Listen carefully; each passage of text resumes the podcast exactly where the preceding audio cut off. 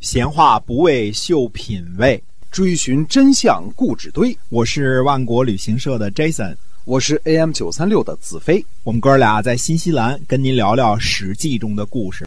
各位听友好，欢迎您收听《史记》中的故事。那是由新西兰万国旅行社的 Jason 为您讲的。现在这个季节呢，其实新西兰的天气已经开始越来越好了哈，气候越来越好了，是来新西兰旅游啊看一看的好机会。呃，您可以关注一下我们新西兰万国旅行社。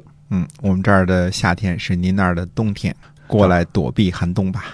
对，是吧？来看一看美丽的这个上帝的后花园 啊，就是这个被称为人间最后一片净土啊。哎，嗯，那么新西兰万国旅行社，我们这个南北岛团呢是天天都会发团，哎，您随时来，随时都有团，而且呢服务质量非常高啊，我们是不赶路不购物，嗯，就让你玩的舒服，玩的开心。是的。嗯，搜索一下万国旅行社，嗯，我们上次讲秦穆公啊哎，派公子至去寻找公子重耳。之前呢，我们说一说呢晋国的大臣的情况啊。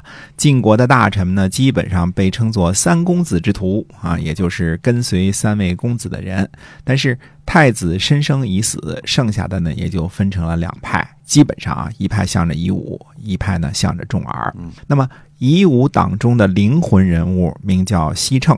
这是个非常非常有道行的人啊，我们慢慢会仔细介绍这个人啊。嗯西称呢，就让人联络流亡在梁国的公子夷吾，并且呢给他支招，说呢让他重金贿赂秦国的秦穆公，让秦国帮忙。而西称本人呢，在晋国国内运作，拥立他回国为君。西称这个人呢，被封在吕，所以又称吕称啊，又称为吕省或者是吕生，外甥的生。又因为呢被封在峡和阴，所以呢又被称作阴夷生或者称作峡生。总之呢，这七八个加起来都是指这一个人，就是西称。我们这儿呢就一一律称他为西称。西称呢，这个夷吾党的身份呢，而且是秘密的，并没有公开暴露。他在朝中呢是装出一副中立的样子。西称呢就对其他的大臣说呢，说国君死了，大臣自己呢私立国君，这个不敢。可是总不立国君呢，又怕其他的诸侯来算计谋划晋国。如果简单就去外边找公子回来继位呢，又怕人们各怀异心，反倒出麻烦。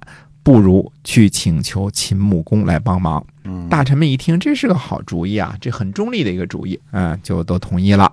于是呢，晋国就派大臣梁由弥去找秦穆公，啊，暗中支招，明里中立，背后的这个主导演都是西城一人。晋国呢没了国君，请求这个秦晋之好的秦穆公去帮忙找这个流亡在外的公子重耳和公子夷吾，这某种程度上反映了晋献公时期啊，晋国和东南方的老牌贵族，特别是齐桓公霸主为首的这些老牌贵族们之间的交往呢，并不是很多。可是呢，晋国很显然上下都很信任秦晋之好的秦穆公。那么公子至呢，首先找到了公子重耳，是以这个慰问晋国之乱的名义呢去访问的。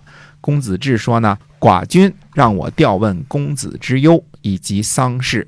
寡君说呢，通常有丧事儿的时候呢，才能得到国家；当然，有丧事的时候呢，也通常失去国家。时机不可失去，丧事的时间呢不会太久。公子您要好好谋划一下。那么，公子重耳呢，就去问呢跟随他流亡的旧犯。旧犯呢是胡突的儿子啊，名叫胡衍。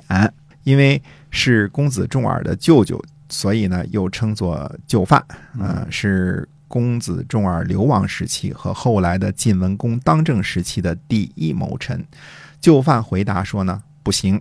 流亡的人呢，没有人敢亲近，只有仁义可以亲近。父亲死了还没有安葬，就追求自己的利益，谁会认为您有仁呢？晋国的国君呢，诸位公子都有份儿，您侥幸得到了，谁会信任呢？不仁不信，哪里会长久？嗯，于是公子重耳呢就出来见公子至，说呢，感谢贵国君臣来调问王臣，还命令我返回去当国君。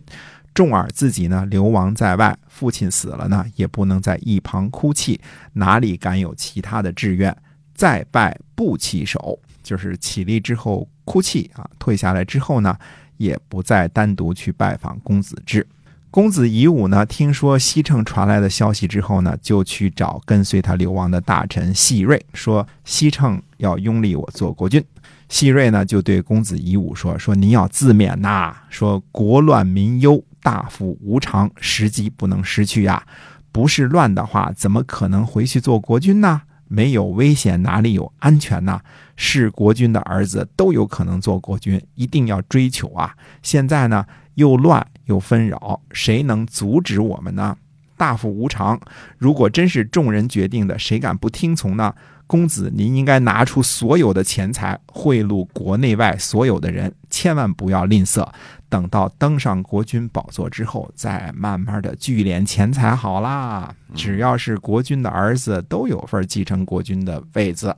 如果我们能够侥幸得到，那又有什么不行的呢？我们看这个公子仪，我的重臣细瑞啊，跟这个胡眼就范的这个道德水准不是在一个层次的，对对吧？这个是想的。怎么得利怎么来。